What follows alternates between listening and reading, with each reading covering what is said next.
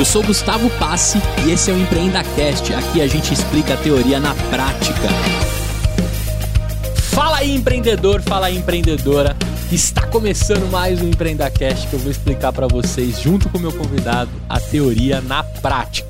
Eu convidei um cara aqui que vem da tecnologia, fez ciências da computação, tem um pé no software e é um inconformado né? Quando você trabalha com software e desenha software para todo mundo, você resolve todo tipo de problema. E você começa a ficar inconformado com todo tipo de problema. Esse cara escolheu um problema para resolver atualmente, que é a flexibilidade do cartão de alimentação.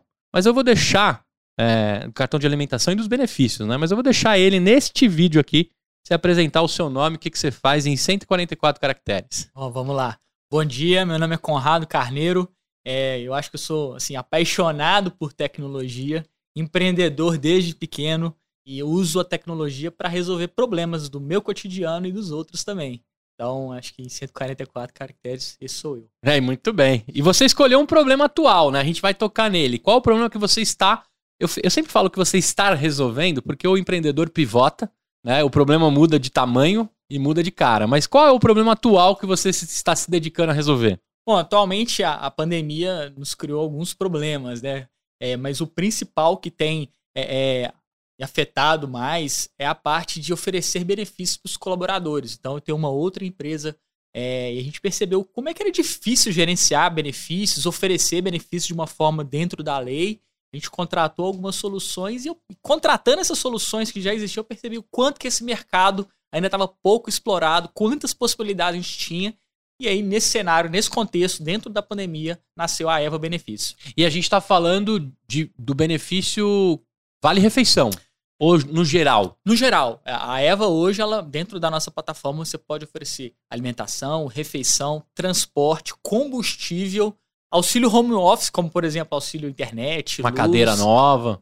Uma cadeira nova, um mouse novo. Então, é, é, tem vários segmentos: saúde, esporte, cultura. Então a gente tem algumas categorias pré-definidas e o RH pode oferecer para os colaboradores e gerenciar esses valores dentro da, da plataforma e o, e o colaborador tem um aplicativo que ele gerencia. Cara, eu cansei de preencher no Excel lá qual era o valor de alimentação e refeição e ficar brincando entre os dois. Claro que o meu refeição era sempre maior, porque a alimentação, cara, nunca dá para o mercado o que você precisa fazer, né? Não, não, não, não, encaixa a sua necessidade do mês com o cartão que é dado como benefício, mas né, dentro das empresas que conseguem dar esse, esse benefício, maravilhoso. Uhum. Mas, mas nunca cabe na minha compra, não cabia. Então eu jogava tudo do alimentação por refeição. Só que eu tinha que ficar avisando o RH. E aí tinha que renovar a cada seis meses e etc. Aí tinha as renovações do valor, o pouquinho que teve de, de aumento começava a cair de novo na alimentação. Cara, era, era chatinho mexer com isso. E eu percebo né? Uma coisa que, que é clássica, e estando do lado de cá também, a gente está aqui gravando no Tia Café, que é um restaurante, é um bar, né? Eu percebo que as taxas e esse, esses cartões de refeições sangram demais os empreendedores. Né? A taxa é absurda. Tem, tem, tem restaurantes clássicos em São Paulo que não aceitam refeição. Então você tinha até uma dificuldade da bandeira que você estava com o cartão. Ou seja, era um jogo de, de era um jogo da vida mais é, é, banco imobiliário com, né, com tudo isso para você poder saber onde você senta, onde você come e quanto você gasta. Essa dor era latente na hora que você foi mexer com esse problema? Pois é, é acho que um dos principais problemas dos cartões de alimentação tradicionais, né, era bandeira própria, só aceitos em alguns estabelecimentos, e a gente foi atrás de uma solução diferente a gente buscou uma parceria com a Visa, utilizando um cartão pré-pago. Então, ou seja, você está credenciado em toda a rede Visa e a gente faz a verificação do tipo do estabelecimento no momento da compra. Então, uma vez que você passou o cartão é, no restaurante, é, ou no supermercado, ou no posto de gasolina, a gente recebe essa transação e verifica, ó, passou no posto de gasolina, vamos debitar do saldo de combustível. Ah, não, passou é, no hospital, vamos debitar do saldo de saúde. Ou comprou uma cadeira na internet, vamos debitar do saldo livre, que foi o que a empresa ofereceu para é, auxílio home office. Mas você tem o poder também de negar a transação se eu estiver gastando tudo com, com cerveja? E era para a saúde? É, a aprovação fica do nosso lado. Mas quem faz as regras é o RH, o RH de cada empresa. Ah, então, entendi. uma vez que ela pré-definiu lá no sistema que todo mês você tem um auxílio é, happy hour de 100 reais, pô, você só pode gastar 100 reais em happy hour, entendeu? Entendi. É, então, a- a- aí a gente pega muito no conceito de flexibilidade. Afinal de contas, o benefício é flexível. É, esses- essas questões que você tinha que avisar o RH, coloca 100 na alimentação, 800 no... Isso não existe mais. Isso acabou. É pelo aplicativo ali eu distribuo. O próprio colaborador é que decide. Então, essa, essa transição entre alimentação e refeição, que é garantido por lei, que o colaborador tem que ter para a maioria dos segmentos de empresas, o colaborador é que escolhe dentro do aplicativo quanto que ele vai usar em cada Uhum. entendeu?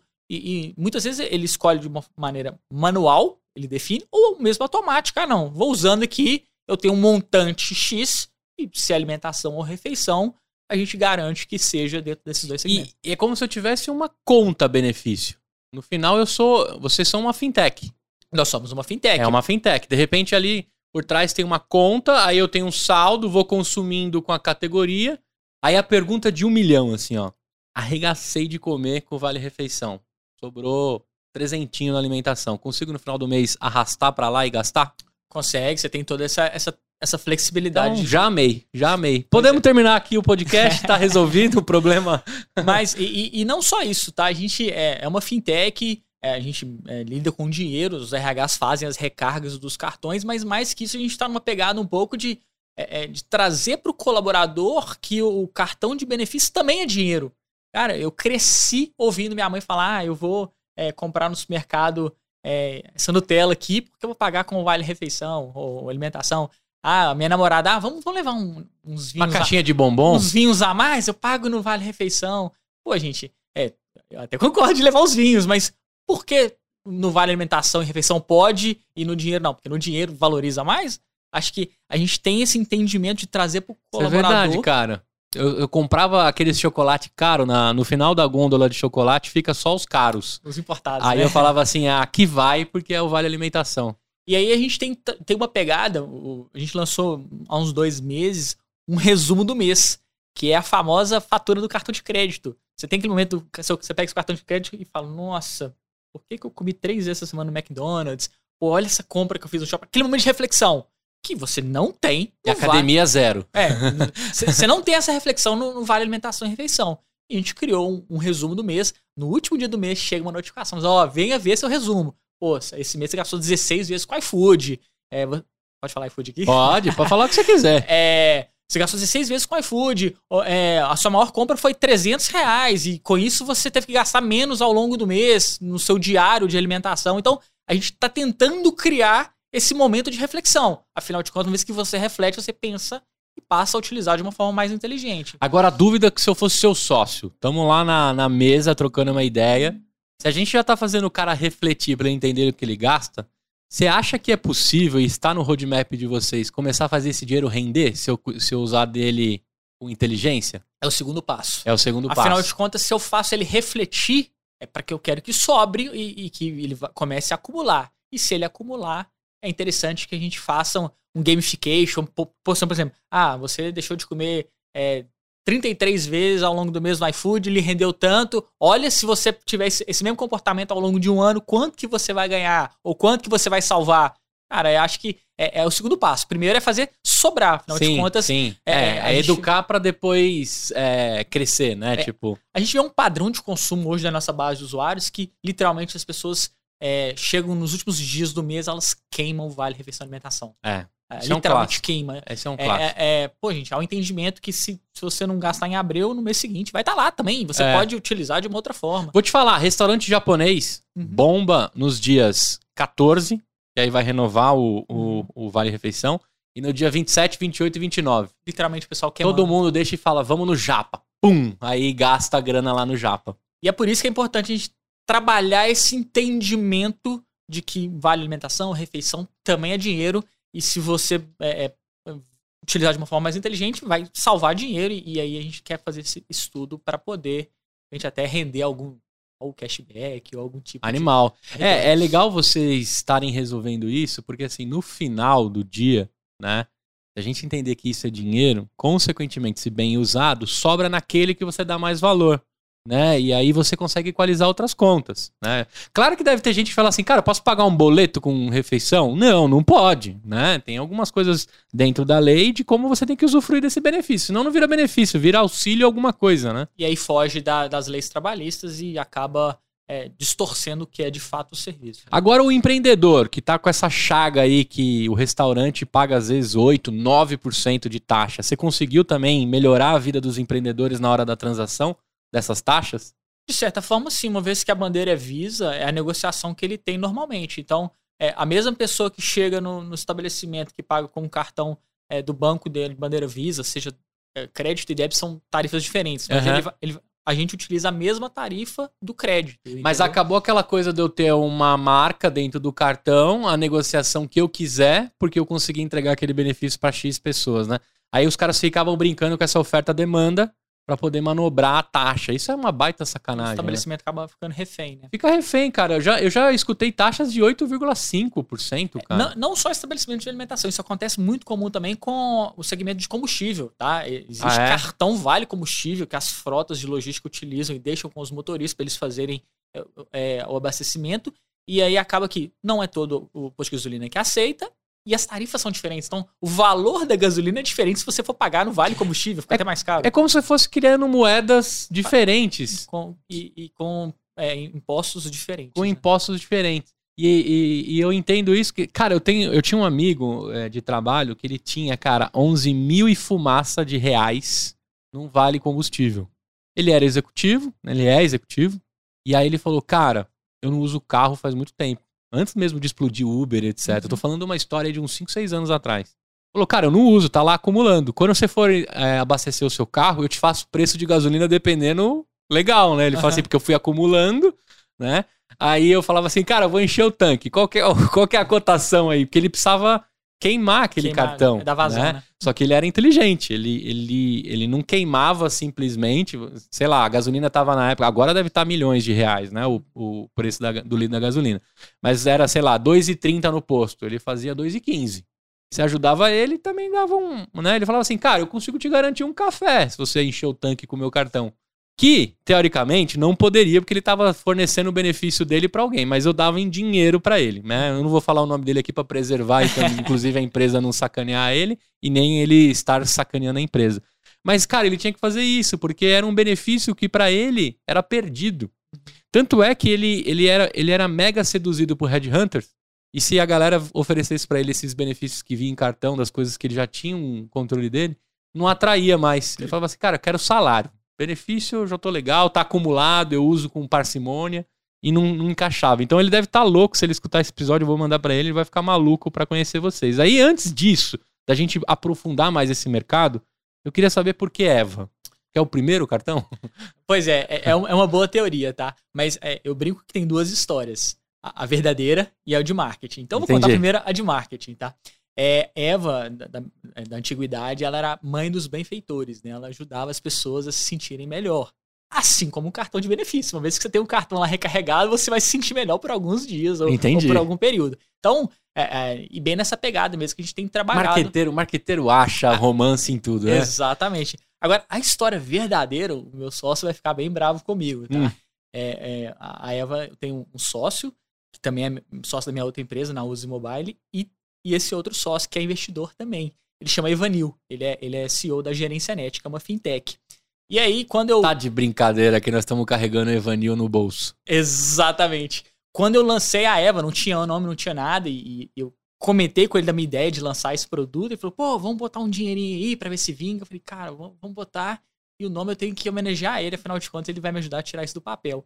E aí, papo vai, eu falei, Eva, Evanil, pô, vamos chamar de Eva, Falei com o time de marketing, gente, temos que achar uma história pra Eva, porque o nome vai ser esse. Que legal. E aí foi fácil para eles criar essa história. Muito bem, então aqui também é um episódio sobre você, Ivanil. Você acabou de ganhar um episódio para você, mas na hora que eu recebi a Eva, eu falei, ou eles são pioneiros, né? Ou tem esse, esse romance aí por trás de Eva do, dos benfeitores. Né? Exatamente. Né? E, e, eu acho que o colaborador, quando ele não tem um vale, ele passa a ter, então ele se sente uma pessoa com um poder maior, né? Ele é. entra no supermercado e fala assim, pô, vou passar no vale, agora eu tenho esse auxílio. E acho que a, a pegada da Eva também é sobre isso. Muito bem. Agora, cara, você comentou uma empresa aí no caminho. Antes da gente ir lá naquele empreendedor que você é desde moleque, você já comentou comigo, eu quero saber é, da onde você vinha até você ter essa ideia. Porque você fez ciência da computação e caiu no software. A pergunta de um milhão de dólares é: você é desenvolvedor? Sou desenvolvedor por hobby. Tá disponível? Porque eu tô precisando. é a profissão mais procurada É, no momento. Eu, eu, eu, assim, brinco que lá na Uso Mobile eu sou o pior desenvolvedor, tá? O pessoal Se odeia ver, você, se você botar a mão no código, no código review, os caras falam, foi o chefe aqui que fez merda. toma bomba na hora. É. Mas é, eu faço férias, finais de semana, eu, eu desenvolvo apps pra mim. Então, por exemplo, é, nas férias eu tava. Comprei uma Apple TV, eu ficava indignado de ter que cada canal é um aplicativo. Você não simplesmente aperta pra baixo e troca de canal. Você tem que fechar um app, abre o outro e Globo, HBO. Eu fiz um app que eu simplesmente centralizei todos os streams dentro de um só e eu só aperto pra baixo e vai alternando entre os streams. Então, assim, Entendi. Já com o seu login e senha? já com meu usuário e senha. Pô, cara, solta isso aí na comunidade, cara. Já fiz pra Apple TV, tá disponível. Então, É? assim, é, recentemente eu contratei uma startup também de Ouro Preto, chama Aloquium, que é de automação residencial. Controlar lâmpada, tomada, essas coisas assim. Eu já tinha uma da Philips, só que eu falei, cara, da Philips, se você desliga o interruptor, ela para de funcionar. Então você cria uma situação que, se eu levantar e apagar, ou se alguém passar e apagar, você não, não consegue gerenciar mais, porque você gerencia a lâmpada e não o sistema. A Aloquium lá de Ouro Preto, eles criaram uma plaquinha que se você coloca dentro de cada interruptor na ligação do fio, você gerencia a plaquinha. Então, se a pessoa for lá desligar o interruptor, você continua passando energia e você consegue ligar a lâmpada Entendi. depois. Dá pra dar altos trote, hein, com isso aí. E aí você faz. pô, a, a nossa empresa lá é toda gerenciada pela Lockio, a minha casa também. E aí eles têm um aplicativo que você gerencia. Eu falei, gente, aplicativo é bacana, mas eu quero ter um iPad na parede da minha casa pra eu chegar, apertar e, e hora de Acende isso, liga a banheira, faz tal coisa. Siri, dá play na música e coloca a hora da festa, as luzes diminuem. E aí eu fiz um aplicativo também para iPad, só para iPad, e botei na, tem dois iPads na minha casa para gerenciar é, toda o sistema de iluminação da, da minha residência. E fui eu que fiz. Segue os melhores padrão? Não. Mas como usuário, É funcional. a experiência é fantástica, entendeu? Então, assim, eu prezo muito pela layout, aparência, as transições de tela, as animações, tamanho do botão pra você ir em pé, apertar sem precisar ficar mirando. Isso tudo é bacana. Agora, olhar o código por trás, eu tomo É. bomba. É. É. E, e você chegou a oferecer pra eles? Comentei que eu falei assim, ó, é, me, me dá essa API, vou colocar um time aqui da Uzi pra criar o layout, propor a experiência, e eu vou fazer pra mim e vou dar de presente pra vocês. E aí eu- é uma forma de eu incentivar, e eu acho que vai muito sobre isso, sabe? E, e É. o, e o empreendedor do lado de lá topou? Topou, topou. Ah. Inclusive, eles atualmente usam nosso escritório lá, lá em Ouro Preto pra fazer reunião, pra até Fazer mesmo teste como case de sucesso, exatamente. Então, é, acho que a- a história da Eva chamar Eva por causa do Evanil, porque ele me ajudou muito na Uzi Mobile e eu procuro fazer isso com as próximas empresas que têm nascido e crescido lá em Ouro Preto. A Uzi nasce quando? A Uzi nasceu em 2016. Eu sou de Belo Horizonte, nascido e criado em BH. Minha história lá de Terra do queijo, doce de leite. doce de leite, muita boate e muito bar, porque lá não tem mar. É, e aí eu fui pra, pra Ouro Preto pra estudar ciência da computação. Então, Ouro Preto é um polo, né, de tecnologia. É, e a gente, eu fico até arrepiado, porque É. a gente tem construído isso lá até uns, uns 10 anos atrás, só tinha a Gerência Net, que é uma fintech, uma, uma, uma- uma empresa voltada para o empreendedor. Emitir boleto, carnês, cobranças, então a Gerência Net com quase 15 anos está lá e, e ela chegou em Ouro Preto, era tudo mato. Era literalmente mato. É, né? e, e quando a Uso Mobile chegou, tinha uns terrenos baldio com um matinho, e a gente ajudou a, a limpar esse terreno e construir, sim, um polo de, de tecnologia lá. E, e a, e a Uzi Mobile nasce justamente dessa explosão da construção de aplicativos, né? Que em 2016 já estava em alta, né? É, na realidade, é, ela nasceu mesmo em 2015, 2016 surgiu o CNPJ dela. Como todo bom empreendedor, primeiro surge a solução, É. depois surge o CNPJ. É, eu tive uma, uma disciplina é, na faculdade de ações empreendedoras e voltou a aflorar a minha veia de empreendedor. Até então ela estava bem adormecida e meu sonho quando eu entrei na faculdade era, ah, vou trabalhar na Google, na Amazon, Microsoft. Na IBM, né? E, e pronto, e vida que segue. E aí, nessa disciplina, é, eu, eu tive um desafio lá de criar uma empresa improvável. Era, o desafio era esse, criar uma empresa improvável. E aí, o primeiro desafio, a gente falou, não, vamos criar uma, uma, é, uma oficina mecânica em Ouro Preto para carros esportivos. Pô, já foi em Ouro Preto? Não. É terrível, tá? Carro baixo lá não anda, é, é rua Ah, de entendi. pedra- de Rua de pedra, pedregulho, né? morro e, e- e- e ruas estreitas. Então, é, é, tive que criar um plano de negócios para uma, uma empresa improvável, uma, uma, oficina mecânica de carros esportivos. E aí a gente foi desenvolvendo, falou, não, agora vamos criar uma, uma, uma improvável, mas executável. Falei, pô, de tecnologia em Ouro Preto. É, Ouro Preto não, é, não era polo há 6, 7 anos atrás, não tinha tal visibilidade. Comecei a apaixonar pela ideia. Falei, cara, era isso. É, então, 2015, 2016, é, tem, na época, o principal aplicativo era do Facebook, o do WhatsApp. Falei, gente, outras empresas vão querer ter aplicativo, isso vai popularizar. Nós vamos, daqui a alguns anos nós vamos ter aplicativo para pedir comida, para agendar médico, para pedir um carro. E quem é que vai desenvolver esses aplicativos? E aí nesse contexto eu falei, eu não sou, eu não acho que eu, tenho, eu não tenho uma, nenhuma ideia brilhante, mas eu posso através da tecnologia trazer ideias, ideias brilhantes a serem executadas. E aí surgiu a Uso Mobile hoje, é, nascido e criado em Ouro Preto. Temos um escritório lá para quase 100 pessoas. Que legal. Já há dois anos o escritório está tá fechado, mas a gente mantém o escritório. É, a gente procurou fazer uma estrutura lá a nível de, de São Paulo, de Belo Horizonte. Que legal. É, é um, é um você chegou a morar em Ouro Preto, então? Eu, eu moro lá atualmente. Ah, você mora lá, atualmente? Desde, desde, então, há 10 anos em Ouro Preto. E o nosso escritório lá, é, a gente tem uma cultura muito de. Como é cidade pequena, né? Então, o colaborador chega lá, ele pode tomar café da manhã, almoço. Nós montamos um refeitório muito inspirado no que a gerência NET já pro, proporcionava para os colaboradores.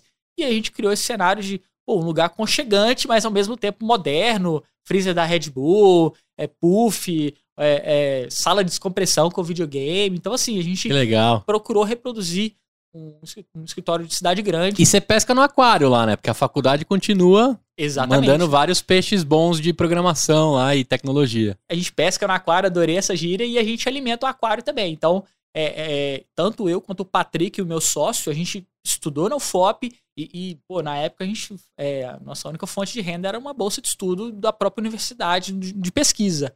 E hoje a gente paga bolsas de estudo, se não me engano. Legal. São seis, quatro bolsas a gente paga para um laboratório de pesquisa é, de ciência da computação, que é a nossa forma de, de give back, agradecendo aí o que a, a que universidade legal. nos proporcionou. Agora quem arrepiou fui eu, porque é, quando, você, quando você devolve para a origem e fortalece o que está chegando, ainda mais uma cidade que era improvável se tornar um polo de tecnologia, né? ninguém, ninguém apostaria que viraria. Né? Não estou dizendo sobre ouro preto, mas todo mundo vai nos eixos. Né? É muito mais fácil ser, é muito ser mais fácil, né? A galera ia botar em São Paulo ou no Rio, né? E ponto. É, tem uma galera conseguindo fazer Santa Catarina e tantas outras cidades se tornarem Recife também polos, Recife também, né? Com, a, com o seu cenário. Poderia ter ido mais fácil. A galera construiu lá. Quando você devolve isso e você aquece a cidade, a tecnologia, cara, ela traz muito progresso, muito progresso. Né? Eu tenho certeza que a molecada agora sonha em estudar lá para conseguir ficar lá, não estudar para depois ir para algum polo, né? E eu ouvi isso muito, eu, eu, eu, sempre faço palestras tanto no UFOP quanto no IFMG, que é um instituto de, de é, governo, acho que federal. É, o IFMG eu escutei de alunos lá, pô, são mais de alunos nativos da cidade, né? São, foram para o Preto estudar no IFMG, eles já são de lá.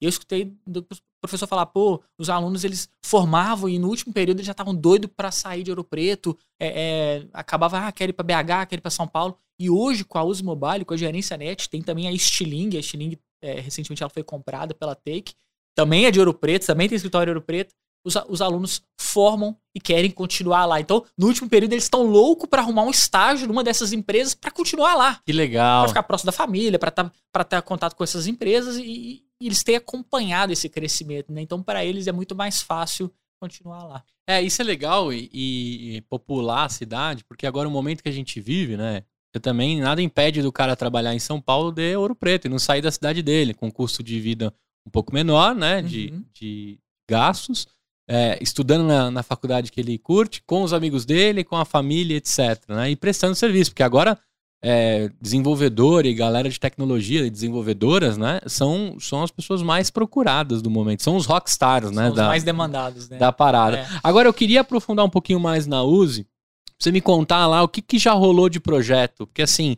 todo mundo que pensa uma ideia, né, sempre dizem que o que a gente está pensando aqui agora tem mais sete pessoas no mundo agora pensando a galera sempre quer começar por o aplicativo, né? A galera não sabe recortar o boi lá, né? Fatiar o boi para depois ter o mínimo viável do produto e etc. Queria saber o que já passou lá pela mão de vocês e se ainda procuram a software house para fazer o MVP e dão continuidade, ou se vocês fazem os MVPs e depois os caras nas, é, nativam os, os, desenvolvedores nas suas empresas? Tá, é, primeiro ponto, acho que ideias apareceram as mais diversas, né? Acho que todo mundo acorda algum dia no mês com a ideia, porra, eu vou fazer um aplicativo. Vou fazer um iFood, né? Vou fazer um iFood específico de comida vegana, por exemplo. E, e querem sempre partir para o aplicativo. Eu, particularmente, eu falo que meu papel, até então, até dezembro eu atuava na US, meu papel era convencer as pessoas que elas não precisavam de aplicativo. Elas precisavam fazer um formulário no Google, que elas precisavam criar um site, aumentar a conversão no site, para só depois de um volume significativo partir para o aplicativo. Afinal de contas, é uma tecnologia mais cara que um site. Então, meu papel principal era convencer as pessoas que elas não precisavam de um aplicativo. Você era, você era é, adversário do comercial até. Exatamente. E, e, pô, hoje na Uso Mobile não tem comercial. Não tem, porque acho que é, todo mundo já chega com a decisão de compra. Uhum. A nossa, o nosso papel é, é provar que que precisa ou não, é, é, é, entender do cliente se ele precisa ou não de fato. É, sobre é, MVPs, a gente chegou a desenvolver vários, tá? Desde aplicativo para você pedir um salão, é, um profissional de beleza em casa, até um aplicativo para você poder é, escutar resumos de livros. Então, por exemplo, a gente desenvolveu, ajudou a desenvolver alguns módulos do 12 minutos. Adoro, que é de mano. Você conhece o founder lá, ou a founder? Eu conheço o Dieguinho, que é o founder lá. É, ele também é CEO da Rock Content. E, e do 12 Minutos foi uma história muito engraçada, porque eles têm o app, eles têm o time interno deles. E aí o Dieguinho chegou para mim e falou assim: Conrado, o que vocês querem desenvolver para os clientes aí de mais precioso que ninguém pede? O que, que é o mel? Que, que vocês... Pô, eu falei, Dieguinho, integração com Apple Watch, Apple TV, Siri, é, Google, Google, Google Assistant. Pô, faz essa lista, descreve quais são os benefícios. Aí eu mandei uma lista com 12 coisas. As coisas que a gente gostaria de desenvolver, influenciar no time de desenvolvimento dele. Então, coisas à parte. Das, das 12, acho que ele aprovou quatro. Nós desenvolvemos, a primeira que a gente desenvolveu foi a integração com o Apple Watch. Eu lembro certinho que na época era o Apple Watch 3 e tava indo pro 4, e o Apple Watch 4 era o primeiro Apple Watch totalmente independente do, do aplicativo. Então você poderia, Legal. só com o Apple Watch, é, usar uma extensão do app, ouvir um, um, um, um áudio ou, ou, ter algum tipo de interação sem depender do celular. E aí o Diego falou, pô, isso vai ser fantástico. O cara vai correr não vai levar o, o, celular. Ele, ele baixa alguns áudios, 12 minutos aqui no, no, no, Apple Watch e vida que segue, vai correr, vai ter a interação. E a gente desenvolveu isso para ele. É, na época ele falou assim, cara, mas a nossa base de iOS é, é, é relativamente menor, é 25%, 25 para 75% de iOS.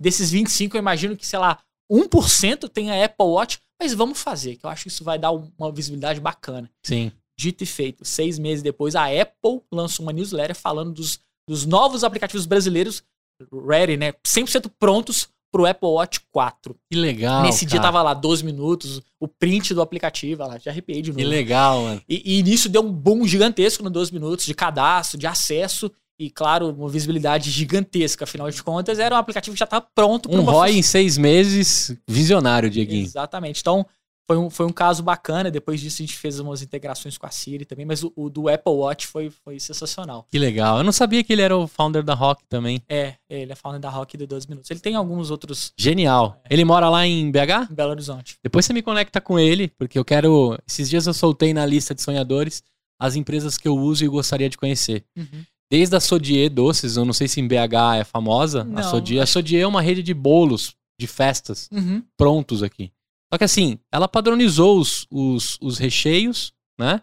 E é muito bom. Então você vai fazer uma festa agora. Se a gente for cantar parabéns para você, a gente corre ali na Sodier e vai ter um bolo animal, né? Aí tem Sodier, eu coloquei os aplicativos, 12 minutos estava lá. Eu coloquei até aquelas empresas que alugam os carrinhos no shopping. Você tem filhos? Não, tenho não. Aquilo, aquilo é um imã. A criança entra, vê alguém com uma motinha e quer aquele negócio. Uhum. Né? E custa uma fábula. 15 minutos. É mesmo. Mas é muito legal, porque o cara pega um espaço ocioso do shopping, que os caras não comercializariam, e coloca lá uns carrinhos, umas motinhas e fica alugando aquilo pros pais. Debaixo de escada rolante, por Debaixo exemplo. de escada é. rolante, Lembrei, etc. Uhum. Cara, aquilo é um negocião. É um negócio, aquilo é um negócio da China, se for ver.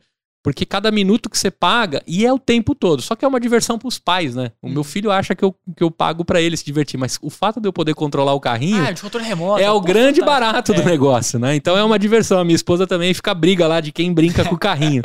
Então tem vários outros que aí eu vou te passar para você me conectar. E eu queria trazer mais mineiros para cá. bacana. O mineiro ele tem um- uma, uma visão, a mineira, o mineiro tem uma visão mais holística das paradas. Assim. Eu vejo muita empresa e muita startup que tá vindo de BH, de Minas Gerais, que vem com esse lance assim, pô, o cara pensou nisso também, né? O cara. Geralmente os MVPs que vêm de, de, de, de Minas Gerais são nunca são os mínimos, são quase que os máximos viáveis de produto, porque os caras pensam bastante em todas as, as condições e experiência. Então você me conecta com essa galera que eu vou adorar. E aí, cara, você pegou mais umas maluquices. Eu queria se você contasse assim só um, uma doideira que apareceu lá na Uzi, assim, que você falou, cara, isso aqui não vai vingar, ou se vingar, vai vingar muito. Pô, eu vou contar uma história que foi uma doideira assim que a gente não esperava, tá? Há 4, 5 anos atrás, a gente fechou um contrato com uma agência para desenvolver um aplicativo semelhante a Uber, idêntico a Uber, e um, uma X porcentagem das corridas seriam doadas pro Teleton, que é do, da SBT. E aí eu falei, pô, gente, concorrente da Uber, Uber tão grande.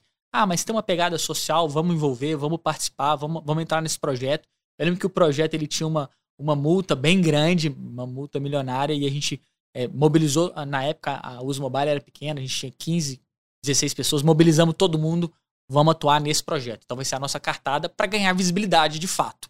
E aí começamos a desenvolver o aplicativo de mobilidade e tal, é, entender mais sobre a Uber, sobre os desafios tecnológicos, desafios de, de rota, de mapa.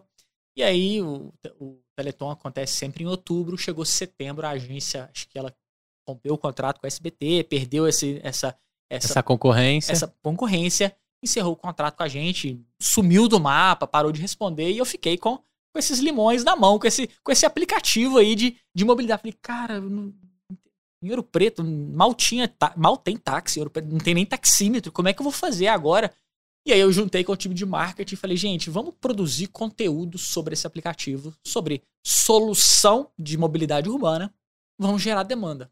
Então, vamos dar poder para esses empreendedores de pequenas cidades a criar um Uber na própria cidade. Isso há, há 4, 5 anos Que atrás. legal, meio que eu vou entregar o white label pra eles. White Label, exatamente. Aí nós é, refizemos algumas partes do aplicativo, é, cor, identidade visual, para que fi- ficasse mais dinâmica. E aí começamos a produzir conteúdo instigando empreendedores, motoristas da Uber, até empre- empresários, donos de cooperativa, a terem seus próprios aplicativos de mobilidade. E a gente sabia que a Uber não entrava em cidades com menos de 200 mil habitantes na época. Hoje eu já não sei como é Acho que tá geral, é. a 99 teve uma época que ela foi em todas, ela tava indo onde dava. Logo quando ela recebeu o investimento da, da Didi. Mas e aí a gente produziu muito conteúdo pro blog. Um parênteses aqui, tá? Nesses 6, 7 anos de uso do mobile, a gente teve zero investimento em Google Ads, Facebook LinkedIn. Zero reais. Desde o primeiro dia, a gente apostou muito em marketing de conteúdo. Muito. Eu sempre acreditei que as pessoas vão Eu muito também acredito conteúdo. demais pelo conteúdo. Então, a gente sempre teve um blog muito ativo. Nosso blog lá tem 100 mil acessos por mês. Nosso ticket médio é 300 mil. Então, a- a- é, é pedido de orçamento demais. Tem um volume muito grande. Então, eu falei, vamos, vamos gerar é, demanda pro white label. Que legal, cara. E aí, era um palpite. Até então, a gente não tinha tanta visibilidade no, no, no marketing de conteúdo, mas isso foi, um- foi um palpite e a gente recebeu um, ah, um empresário do, de Teresina querendo, um médico de Teresina querendo fazer um aplicativo de mobilidade. Pô, vem cá em Ouro Preto, vem conhecer a plataforma. Fechamos o contrato. Um outro empresário, um motorista da Uber em, em- Petrolina, já tinha um app lá e queria tornar mais parrudo. Pô, vem cá, vamos fechar. Ao total, nós fechamos 26 empresas, Brasil, Bolívia e Angola, dois na Angola, para oferecer aplicativo de mobilidade. Que legal. Chegou num ponto que em Porto Velho, Rondônia, lá na época tinha oito aplicativos de mobilidade. Oito. Dos oito, dois eram nossos. Então tinha um só pra mulher e um geral. Que legal. E aí a gente. é, teve uma época que a gente abria a, a Apple Store lá e colocava mobilidade urbana.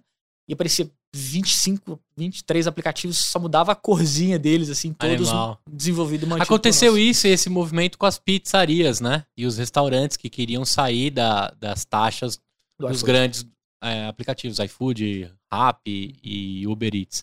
Agora, pra gente virar essa, essa página da Use, que segue lá crescendo absurdamente, quem tá tocando é, é o Eva, é o Evanil. Não, quem, Agora você é Eva pra mim, Evanil. tá, é, quem, tá, quem tá tocando a Eva sou eu. É, Não, eu digo a Use, a Use Mobile. ah, não, a Uso Mobile quem toca é o Patrick. Tá. É, no final do ano passado a gente conversou e, e tava, Vocês- tava claro Justamente pra vocês precisava- poderem crescer as coisas e as, e as receitas. É. A, a Usmobile, ela, ela segue alguns desafios criados pela pandemia. É, principalmente desenvolvedor hoje é, é um é o Rockstar, como Va você é, falou. Vale mais do que barras de ouro. É, então a gente, a gente segue num desafio de reter, de atrair talentos, entendeu? Então, assim, é, a gente resolveu dividir os desafios. Eu fui para a Eva e ele tem, tem mantido esse, esse ponto aí na, na Uso Mobile. Perfeito. Bom, eu ia te perguntar o que mais maneiro vocês desenvolveram lá, mas, pô, 12 minutos é a coisa mais maneira que vocês já fizeram lá com integrações e etc. É, o 12 minutos, eu não posso tirar o método do time deles, porque o app mesmo é 100% criado e desenvolvido por eles. A gente fez aí, só uma essas, das integrações essas aí. integrações. É, pô, a gente desenvolve várias coisas legais, alguns exemplos, tá? É, na minha história de vida, várias marcas que fizeram parte da minha vida a gente acabou atuando de alguma forma. Que legal. É, há uns quatro anos atrás, a gente recebeu um, um e-mail também no formulário do site sobre o Kumon, um sistema de ensino Conheço, japonês. É, eu fiz Kumon a minha infância inteira. Eu tinha pavor daqueles caderninhos, mas aqueles caderninhos de repetição é que me salvaram, é que me Sim. fizeram entrar em ciência da computação. Técnicas orientais para memorização, né? Exatamente. E aí a gente recebeu um e-mail do Kumon também, é uma história bem bacana, vou dar uma resumida. E, e, ah, a gente quer desenvolver algumas coisas, algumas coisas no nosso portal e tal, e um app. E o app é, é inovador, porque o comum, apesar de estar no mundo inteiro, é a, a, matriz latina é que quer encabeçar essa versão do aplicativo. Nem no Japão tem, a gente quer esse desafio. Pô, reunimos com eles, fechamos o contrato. No contrato tinha algumas cláusulas que a gente tinha que vir a São Paulo sempre para fazer reuniões mensais, porque, é. afinal de contas, uma empresa grande como o Comum contratar uma empresa lá do interior de Minas, fica aquele, aquela desconfiança, né? E aí, num belo dia, eles falam: não, não precisa vir esse mês, não, nós vamos dar, nós vamos comer um pão de queijo aí. E eles foram, acharam Legal. fantástico a nossa estrutura, a nossa, a nossa cultura da empresa, essa estrutura que a gente estava criando europeu. Falou, ó, a partir do próximo contrato, por mim, a gente pode ir aí todo mês, porque faz, faz bastante sentido pra gente estar tá mais próximo do time. E fizeram para estudar. Cara, por acaso não foi o Renato Martins que tocou com você lá, não? Foi, pô. É, Renato Martins, ele fez o Beercast comigo. Olha que mundo. Que mundo pequeno. O mundo é uma nós, cara. O Renato Martins agora é. deu uma, um abraço pro Renatão. É. É, o Martins é meu padrinho de casamento, ele é meu que padrinho de, de empreendedorismo. Ele me ensinou a desenvolver, cara. Caralho. O Renato, ele desenvolvia em ASP. Olha que loucura na mesa do EmpreendaCast, você falando do Kumon. E eu vou te falar, na época ele me procurou e falou assim: Cara, você me lista algumas empresas uhum. que podem desenvolver aplicativo? Aí eu, eu acho que indiquei na época a Bod, que eu gosto bastante, uhum. a Bod.io, que fica é, em Santa Catarina, se eu não me engano. Eles, eles fizeram o Moonbator, que é um aplicativo animal. Conheço de, o Moonbator. É, Moonbator de, é sensacional. Pacotes, né? De, e, é, de, de, de rastreio, de, de, de pacotes. Aí eu indiquei várias para ele. E aí ele saiu na caça, mas eu falei para ele, cara, cuidado, porque assim, a maioria não vá, não vá para frilas que estão com as suas empresas, porque os caras estão sumindo. Uhum. Procura uma empresa séria. Encontrou vocês lá e, e com certeza valeu cada centavo. E, e foi bacana, isso foi a, a 5, 6 anos atrás, a a Uso Mobile tava no inicinho mesmo. É, bem, que legal, A, a gente tava cara. numa casa na época, então eles chegaram e falaram assim, vocês moram aqui? Não, a gente não mora aqui não, mas é uma casa. Cara, eu testei o aplicativo. Ele me mandou um trechinho, aí você clicava numa aula e escutava uns minutinhos da aula. E ele tem uma pegada meio Spotify, você pode fazer download Cara, que animal! Renato, olha que loucura! Nunca que a gente conseguiria juntar algo tão bacana.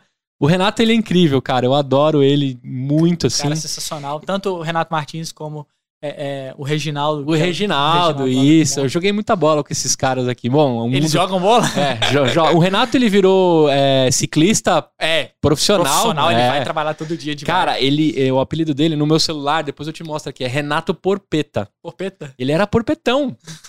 e hoje ele é um, um, um, um dedo mindinho de magro andando de bike.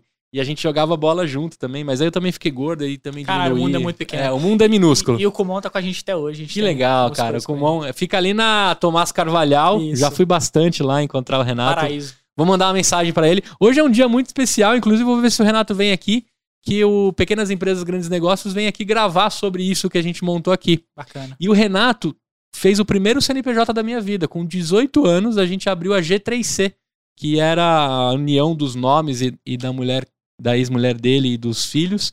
E a gente montou uma empresa de software em ASP.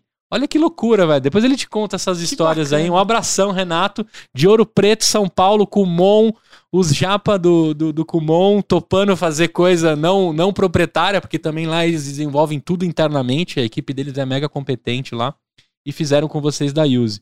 Agora, cara, eu quero saber, é, esse empreendedor que tá em você, como é que foi essa vida, assim? Porque você disse para mim que queria chegar em Ouro Preto, fazer a faculdade e trampar no Google. Né? Vamos usar o Google aí como exemplo. Eu também, né? Se os caras me fizerem uma proposta, eu vou falar pra você que eu dou uma pensada. Pelo menos para botar no LinkedIn, sabe? Que eu trampei uns seis meses lá com os caras, eu colocaria. Mas, desde pequeno, eu, me vejo inconformado e, e, querer resolver problema. Pela sua frequência aqui, a gente conversando, você é esse cara também. Como é que era? O que, que você fazia? O que, que você imaginava? Quando você acha que o bichinho do empreendedorismo já rolava nas suas veias aí? Então, eu aprendi o que é empreendedorismo tem pouco tempo, tá? Até então eu buscava forma de fazer dinheiro e conquistar os meus sonhos. Era isso que eu queria. Fala só um pouquinho mais perto, assim. Aí. É, então, assim, eu, eu, meu objetivo era fazer dinheiro e conquistar os meus sonhos. E com 8 ou 10 anos de idade, tinha uma, uma obra em frente à minha casa, com uma obra grande, os moldes da rua. E aí ficavam os pedreiros, sempre na hora do almoço, sentado lá no passeio. Eu chegava da escolinha e falei, cara, isso aí, esse povo ia à toa, pô, isso então tem alguma oportunidade aí. Eu já pensava desse jeito. E eu, com 8, 10 anos de idade, falei, pô, o que, que eu sei fazer atualmente, né? Até então era todinho e chup-chup. É isso aí. Falei, pô, vou fazer chup-chup e vou vender para esses caras. E aí chegava da aula, fazia o suco, congelava, ia lá, vendia. Comecei a vender 20, 30, 40, 50. E aí já com aquela visão, né? Investimento, comprar a, a, a, o negócio de isopor. Um pozinho de tangue faz X de. de, de... Um pozinho de tangue. vou comprar uma maquininha para fechar, para ficar mais profissional. E aí, até que um belo dia, né? Primeira frustração, cheguei lá e eu só vendi um chup-chup. A obra tinha acabado e eu vendi só pro porteiro que ficou com dó de mim. Então, foi minha primeira. Primeira vez que eu quebrei na vida. E que você entendeu também que o público se movimenta. Se movimenta, você tem que estar sempre alerta ao mercado, porque a, o padrão de consumo muda e também é. o, o público-alvo, né? E aí, beleza, e fui seguindo a vida. No colégio, essa veia empreendedor voltou.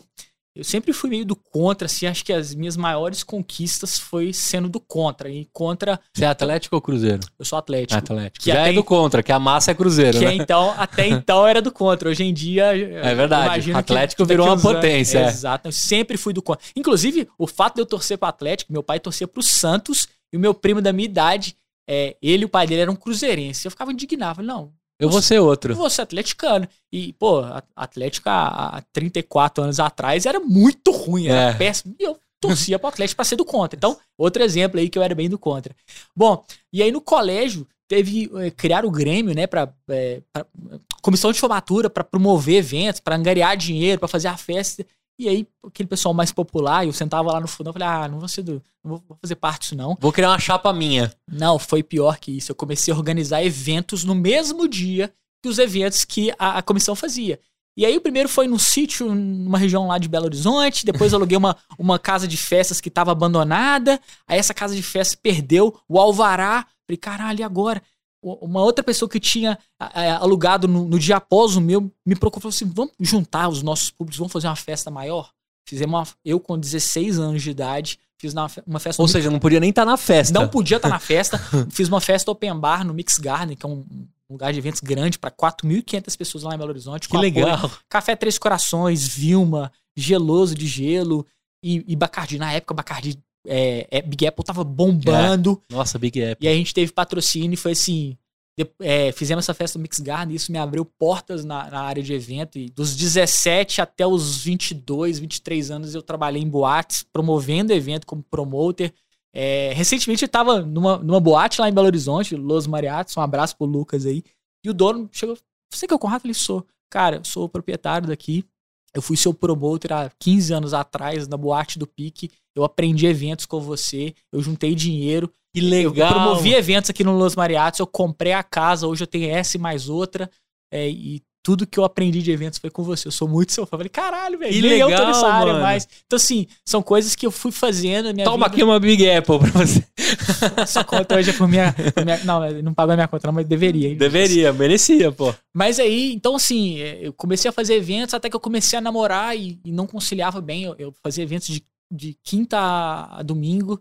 E aí, minha namorada que fazia medicina na UFOP Cara, ela entrou na medicina com 17 anos. Ela falou assim, velho, você tem que estudar, você tá Evento não, não, não Isso dá. é coisa de vagabundo. evento é não dá de- futuro. coisa de maloqueiro, É. coisa de festeiro, né? Só pra você ter uma ideia, meu, meu sócio na época de eventos era o Júlio Ramos, da Central dos Eventos, que vende muito, é a maior empresa de vender ingresso lá de Minas. E hoje ele montou a Central dos Eventos por causa da época que a gente Nossa, legal também. Então, assim, deu futuro. E, e aí a Central dos Eventos, cara, tem, acho que ela chegou a vender mais ingressos até que a, a própria Simpla, que também é de Belo Horizonte. É, e aí eu fui, larguei os eventos, falei, cara, é verdade, ela tem razão. que passou- Mas, mas aí você, quis fazer faculdade, aí você, você foi pra Ouro Preto com quantos anos? Pois é, eu, eu até os 21 eu não fiz faculdade, eu não Ah, conseguia entendi. conciliar. Você fez um pouco mais tarde a facu. E aí eu fiz, comecei a fazer faculdade da computação numa particular lá em BH. E foi estrategicamente só para estar mais próximo de um público. Eu fiz ciência da computação, não era bem meu público-alvo para eventos, mas eu fazia numa faculdade que era o metro quadrado mais bonito de Belo Horizonte. Vou fazer evento nerd agora pra esses caras de TI Não, aí. eu ainda tava na pegada de boate. E aí eu falei, vou, vou frequentar uma faculdade mais descolada no curso que eu quero, mas a faculdade vai me proporcionar divulgar meus eventos lá. E aí eu fiz quatro períodos nessa, nessa faculdade. E até que minha namorada falou, não, cara, vai estudar, investe, tem que achar uma faculdade melhor, uma UFMG, uma federal. E aí nisso aí, não consegui passar na UFMG, passei na UFOP, mudei meu, meu estilo de vida, mudei tudo para Ouro Preto. E até então eu tava naquela, ah, então agora eu vou formar em ciência da computação, quero trabalhar na Google e ser um cara tradicional. E, E parou com os eventos. e parei com os eventos. Parei com os eventos, primeiro porque é, não dava pra conciliar morando em Ouro Preto fazendo eventos em, em BH. E o estilo de evento em Ouro Preto é muito diferente. Os eventos universitários de Ouro Preto é cerveja barata, o ingresso não pode custar mais do que 30 reais. Entendi. Em Belo Horizonte era completamente diferente, entendeu? Em Belo Horizonte o- só o estacionamento era 30 reais. Então eu, eu dei uma pausa completa e redirecionei minha carreira, minha vida para a área de, de ciência da computação. Essa namorada vira sua esposa ou não? Não, essa namorada, um ano depois que eu fui para o Preto, ela. Nós fizemos um acordo, eu entrei com a bunda e ela entrou com o pé e vida segue. Entendi. É, é legal porque ela de alguma forma te ajudou a, Não, a foi- dar o caminho da sua, da sua educação, Foi né? Isso é muito fundamental. legal. Eu nunca mais encontrei ela depois disso, mas é, acho que ela tem uma parcela de, de participação É, importante. e- nisso. é, é, a gente, independente da- das relações, é, a gente sempre precisa de alguém que fale assim, faça isso, faça aquilo, para que pelo menos você coloque a ótica. Não necessariamente o que as pessoas falam é o que você tem que fazer, Uhum. mas é sempre bom ter uma ótica, né? Por exemplo, eu sempre neguei a faculdade. Eu fui me formar com, cara, 28 para 29 anos. E eu fiz um tecnólogo. Sabe que você deixa cair? Não, não vou falar a faculdade, mas a galera vai descobrir. Mas você deixa cair o RG, os caras te matriculam, quando você vê, você terminou a faculdade. Pagou em dia, você tá formado. É o consórcio de diploma que eu falava. Porque eu não acreditava nisso. Mas me fez muita falta não ter feito um estágio, não ter construído uma história acadêmica. E muitas pessoas me falavam, cara, faz uma formação, porque quando der tudo errado, pode ser que a formação te dê um caminho. Ou, se der tudo certo, a formação vai te qualificar para outras coisas. Uma das coisas que eu venho trocando de opinião há um bom tempo é, cara, procure sim um, um curso, procure um- um, uma faculdade, mas as que estão com a roupagem nova, né? Porque eu acho que o que você estudou em Ouro Preto, pouco você deve ter utilizado na USE, Uhum. né? Porque o formato de ensino atual que a gente tem não condiz mais com o mundo que a gente vive. Então, algumas faculdades estão oferecendo, outras não, né? É, o curso da, da UFOP, agora eu tenho que defender, eles têm se reinventado. Acho É. que até uma, uma, uma crítica dos alunos é que a, a grade tem mudado demais, é justamente para a universidade tentar se adequar aos novos Ah, modelos. ótimo, então beleza. Então, assim, Já queimei minha língua com é. eles e, e que bom que eles estão tentando se adaptar. A disciplina de ações empreendedoras, até as próprias disciplinas É técnicas, elas são mais voltadas. Pô, é, eu tenho um contato próximo com dois professores lá que eles falam: ah, quais são as tecnologias que vocês estão usando aí agora? Pra gente começar a já usá-las aqui para o aluno ter mais atração para já chegar no mercado de trabalho preparado. Porque afinal de contas, até então era COBOL, Assembly, C++ e que hoje o E mercado... uma coisinha de Java que ia rolar, né? e, e muito pouco de Java, e hoje a gente já começa a, a- a usar tecnologias que estão no mercado. Então o aluno sai de lá já motivado, afinal Legal. de contas ele já, já teve aquela sementinha de, de entendimento daquelas tecnologias da universidade. Então a gente tem feito um trabalho muito próximo da universidade, e, e sem sombra de dúvida, meus pais são professores, eu acho o quanto o ensino é importante. É importante. Não só para te dar base de conhecimento, mas para abrir portas, até para mostrar direcionamentos, entendeu? Você tem que tomar decisão baseado nas possibilidades que você tem. E a universidade abre portas demais. É, ter participado desse laboratório de pesquisa, por exemplo, me abriu portas para ter uma, uma empresa. Não, a entrar- matéria ações empreendedoras já tira o chapéu. Uma coisa que eu defendo aqui é que a gente tinha que aprender empreendedorismo no, no ensino médio. Sim. Como você transformar problemas em oportunidades. Isso tem, teria que ser já, né, da gente entender logo de, de cedo. Que legal a faculdade está aplicando isso. Aqui em São Paulo, algumas praticam isso. No final, o TCC é montar uma startup também, como uhum. você teve que fazer uma improvável lá. Mas eu acho que ainda é o mercado que tem aí um unicórnio esperando alguém para de fato resolver, uhum. virar unicórnio, mas resolver, né? É, o, o, tanto a Use Mobile quanto, se eu não me engano, a Stiling, que é uma empresa é, um, de um porte um pouco maior e uns dois anos mais velhas que a Use, é, é, os founders participaram dessa disciplina de ação empreendedoras e conseguiram modo, modelar o, um pouco o produto, a precificação na disciplina de ações empreendedoras. E tanto a Use quanto a Stiling, durante muito tempo, quando tinha uns eventos da ações empreendedoras, a gente patrocinava, ia lá, participava como uma forma de incentivar e fazer aquela disciplina tomar corpo e, e visibilidade. Que legal. Agora, cara, é, de chup-chup, né, para canteiro de obra, há um empreendedor dentro do ramo de tecnologia, de, so, de fábrica de software, né, e hoje com a Eva. Quando você tomou a decisão em dezembro de se desligar da Use para você poder é, se dedicar à Eva, eu queria que você contasse um pouco desse momento de largar o osso. Como é? Né? Não é uma decisão fácil. É, eu, eu, eu particularmente acho que a vida é feita de desafios, entendeu? Então, o meu desafio na USE, a gente tinha chegado num ponto que não, não, havia mais desafio, entendeu? A gente estruturou uma empresa, uma empresa já grande, quase 80 colaboradores, é, clientes significativos, e eu, eu sentia que eu não conseguia agregar mais lá, entendeu? De fazer a empresa, é, é, querendo ou não, software house tem um desafio muito grande, porque a gente está o tempo todo trabalhando com produtos dos outros, então a gente não tem essa é, é, esse crescimento exponencial que uma, uma, empresa de produto tem. Então, é, foi uma conversa que eu tive. Mas são fermento para vários, né? São fermento para vários, mas alheios, né? É. Na realidade, o grande sonho mesmo nosso, do Patrick, meu sócio, era que a gente virasse uma software house dos nossos próprios produtos, entendeu? Claro que é questão de capital, é, exige muito mais. Mas até então, de alguma forma, ao, ao passar do tempo, a gente tem sido produzido produtos próprios. Teve o de mobilidade urbana, que eu mencionei a Eva. Teve um outro caso engraçado também que a gente. É, é, primeiro aplicativo, primeira vez que a gente recebeu um investimento grande, um pagamento grande de um aplicativo, a gente falou assim, pô, vamos, vamos pegar esse investimento aqui, vamos fazer um aplicativo nosso, pô, vamos. E tava foi o primeiro ano da USA, tava explodindo food truck em BH. Ah. Vamos fazer um iFood de food truck? Você vê o food truck em tempo real, você faz o pedido, você vai lá, compra e tal. Bacana. Você vai lá, busca e tal. E aí fizemos esse aplicativo. Resumindo, deu um pau danado, comercialmente era inviável. Os food trucks queriam ter, mas não queriam pagar. E aí não tinha visibilidade nenhuma. Falei, pô, visibilidade a gente consegue. Vamos ver como é que a gente resolve para divulgar esse aplicativo. E aí, na época, tava, o Instagram tava crescendo, mas não tinha nenhuma forma de patrocinar posts dentro do Instagram. Você não conseguia pagar para aparecer no Instagram. E o público-alvo que vai em food truck, ele quer comprar um cachorro-quente ah, de 20 ele reais. Foto. Ele compra e quer foto. postar no Instagram. Então a gente tinha que estar tá dentro do Instagram. Pô, papo vai, papo vem. Comecei a criar um, um, perfil no Instagram. Comecei a seguir pessoas que seguiam food trucks manualmente. Comecei a curtir fotos. Ia ter encontro de food truck, ia lá e curtia fotos. Eu em reunião da USE, e meu celular do lado curtindo foto. Até que meu sócio falou assim: Conrado, quais são as regras que você está usando? Quais são os critérios que você usa para curtir e seguir? E ele foi anotando belo dia ele fez um botzinho há oito anos atrás e esse botzinho virou um produto. Nós recebemos até é, notificação do Instagram sugerindo que a gente chamava Instamax na época. Eles falam assim: ó, oh, adoramos o trabalho que vocês fazem de análise de dados do, da nossa Mas plataforma. Mas convidamos vocês a trocarem o nome. Mas vocês têm 24 horas para trocar de nome. E aí virou ponto follow. Um pouco em homenagem, o aplicativo que a gente fez, tipo é, o iFood de food truck, chamava Ponto Food. E a gente criou o Ponto Follow, que era um aplicativo para aumentar legal, a visibilidade cara. no Instagram. E aí também foi uma, uma ferramenta que a gente desenvolveu internamente. Durante muito tempo ele, ele proporcionou o crescimento e da a política permitia, hoje não mais, né? A, a política permitia. Eu, eu arrisco dizer que o Instagram queria que tivesse movimento na rede, tá? Ele queria que os bots estivessem lá para dar movimento. Você vê toda hora um, alguém curtindo, porque era tinha pouco usuário, tá? É. Há seis, sete anos atrás tinha pouco usuário no Brasil, né? E aí, depois de um tempo, eles foram cortando os bots, cortando os acessos à API. A gente, antes de ser cortado, falei, ah, vamos, vamos engavetar isso aqui. Acho que a gente tem, a nossa missão foi cumprida.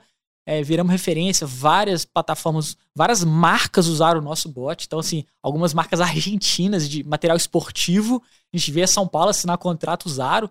E aí a gente teve, é, nos deu capital, um pouco de experiência com marketing para a gente poder investir na USA e continuar crescendo. É, eu acho que o Patrick agora, a, a uma frente lá, ele deve pensar dia sim, dia também, de como criar os produtos de vocês. A Eva já é o grande né, é, aquário ali para vocês pensarem nisso, né? E tenho certeza que deve estar nos planos dele, dele também, né? Porque aí vocês vão trabalhar para sempre em parceria. E se você tiver uma outra ideia, né, executável, e você vai colocando os possíveis sócios que podem tocar aquelas frentes, né? É. E por aí vai. Eu falo que o Patrick, ele é meu sócio da vida. Ele topa todas as minhas ideias doidas, eu já tive muitas ao longo desse, dessa vida. É, e algumas eu nem chego a falar com ele, ó, oh, vou fazer isso. Eu já falo, oh, já fiz e você tá comigo. É. é e, vem no caminho eu te conto. É, e ele, ele foi meu colega de sala na faculdade, desde Legal. o primeiro período. Ele era minha dupla de trabalho e ele formou bem antes. Ele era. Ele fez a, a oficina com... improvável. Fe você? Fez. Aliás, é, Ações Empreendedoras ele não fez comigo, ele já tinha formado, é, ele já tinha formado, foi para BH trabalhar lá. E aí, ele formou dois anos antes. E aí, e ainda na graduação, nesse laboratório de pesquisa que eu e ele fazíamos parte, um dia numa festa lá de, confraternização, nosso professor, já meio bêbado assim, mas apoiou assim na parede e falou assim: Conrado, você não programa nada, mas você vende bastante. e o Patrick, você programa demais tudo que o Patrick programar, você vai vender. Isso assim, a gente não tinha empresa, não tinha nada. Que loucura! E, e feito, anos depois a gente criou a empresa e hoje eu atuo mais nessa parte de Pô, tem que chamar esse professor aí para fazer vamos, um, vamos chamar. um storytelling disso, vamos, vamos cara. que legal. O, professor Tiago Carneiro, é, não é meu parente, mas chama Tiago Carneiro. Carneiro. É, sempre me apoiou desde o início aí. Volta e meia a gente troca uma figurinha. Então você tem um pedaço da Use lá, como uhum. sócio, Isso. e toca a Eva. Agora, cara, vamos mergulhar nesse mundo da Eva. O mercado de, de benefício teve que se adaptar muito rapidamente na pandemia. Eu lembro que nenhum desses aplicativos aceitavam os refeições. E aí eu lembro, acho que a RAP saiu na frente e disse assim: aceitamos a refeição. Né? Porque você não podia sair de casa. Era na época que você tinha que limpar maçã por maçã para botar na geladeira com risco de contágio, né? E aí eu acho que todo mundo deve ter tido uma bomba em dois, três meses, ou que o Vale Refeição não deu para gastar com tudo que era de aplicativo, né? Eu sempre falo que a pandemia foi o custo de aquisição mais barato que o iFood teve na história dos aplicativos, uhum. né? Porque ou você usava um aplicativo que pedia, ou você usava um aplicativo que pedia. E aí a gente entendeu que várias outras empresas foram se movimentando. Até as próprias empresas, teve algumas que, que tinham refeitório e, e fecharam com empresas próprias para entregar na casa dos colaboradores. Teve de tudo. Eu queria saber de você assim, quando você mergulhou nesse problema, qual o tamanho desse mercado? Do que, que a gente está falando? Toda empresa tem que oferecer um benefício de refeição para um funcionário? Que tamanho que é isso? Quais são as cifras? Então, é, é um mercado grande, é um mercado assim, significativo de, de, bilhão, mas é um mercado ainda pouco formalizado, entendeu? Então, assim, é 10% das empresas oferecem algum tipo de, de, de alimentação refeição, tá?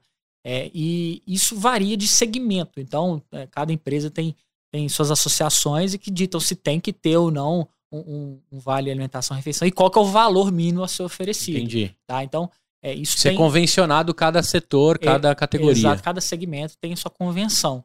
É, então, imagino que por estado isso varie também. É, então, é um mercado ainda que está crescendo, tá? E, e, vai crescer muito mais agora com algumas mudanças na lei do PAT, né? O hum. Programa de Alimentação do Trabalhador. Essas leis, elas, elas já foram aprovadas e elas vão entrar em vigência ainda esse ano, se eu não me engano, é outubro. Para você é show de bola o que vai rolar. Para a gente ela é muito boa, ela vai nos tornar mais competitivo. Então, os vales refeições tradicionais, eles têm algumas práticas comerciais que que são desafiadoras para a gente, como por exemplo, uma empresa que, que recarrega lá 200 mil de cartões para os colaboradores, algumas empresas oferecem um, um rebate que é um rebate, né, que devolve X% do que você recarregar, eu te dou de volta. Então, é, sei lá, 4, 5%. Já essas empresas de alimentação mais recentes, elas não, elas não são competitivas o suficiente porque elas não têm a bandeira e, e com isso elas não conseguem oferecer esse valor. Mas essa prática ela vai acabar.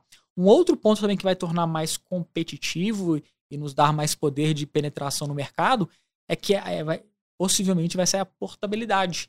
Então hoje a empresa decide qual que é a empresa de, de refeição que vai benefício que vai oferecer, mas o colaborador ele pode mudar, simplesmente solicitar, ah não, eu tô com a VR aqui, eu quero passar a usar a Eva agora. Ele solicita e faz a portabilidade na mão dele. Na mão dele, ele Isso tem é o poder. Legal. Então Acaba que aplicativos que oferecerem a melhor experiência na ponta para o usuário final É que vão se beneficiar. vão se beneficiar. Mas a, a gente tem que ter um- alguém aí neutro que vai cuidar disso, né? É, aí tá para tá para tem várias conversas sobre isso, se vai ter alguém neutro para cuidar da portabilidade ou se as empresas vão se reunir e providenciar um sistema de integração ou se vai ser meio Babilônia. Federação Brasileira de Benefícios. Exatamente. Então, há conversas ainda pouco avançadas, porque é uma lei muito, é uma conversa muito recente, mas vai dar poder para essas novas empresas a, a ser competitivas a ponto de qual tá oferecendo o melhor serviço final para o usuário final. entendeu? Agora, não, não pode rolar uma sacanagem, entre aspas, interessante. O cara fala assim, então beleza, você já desenvolveu, você já, já explita tudo bonitinho como usa. Vou te comprar, Eva.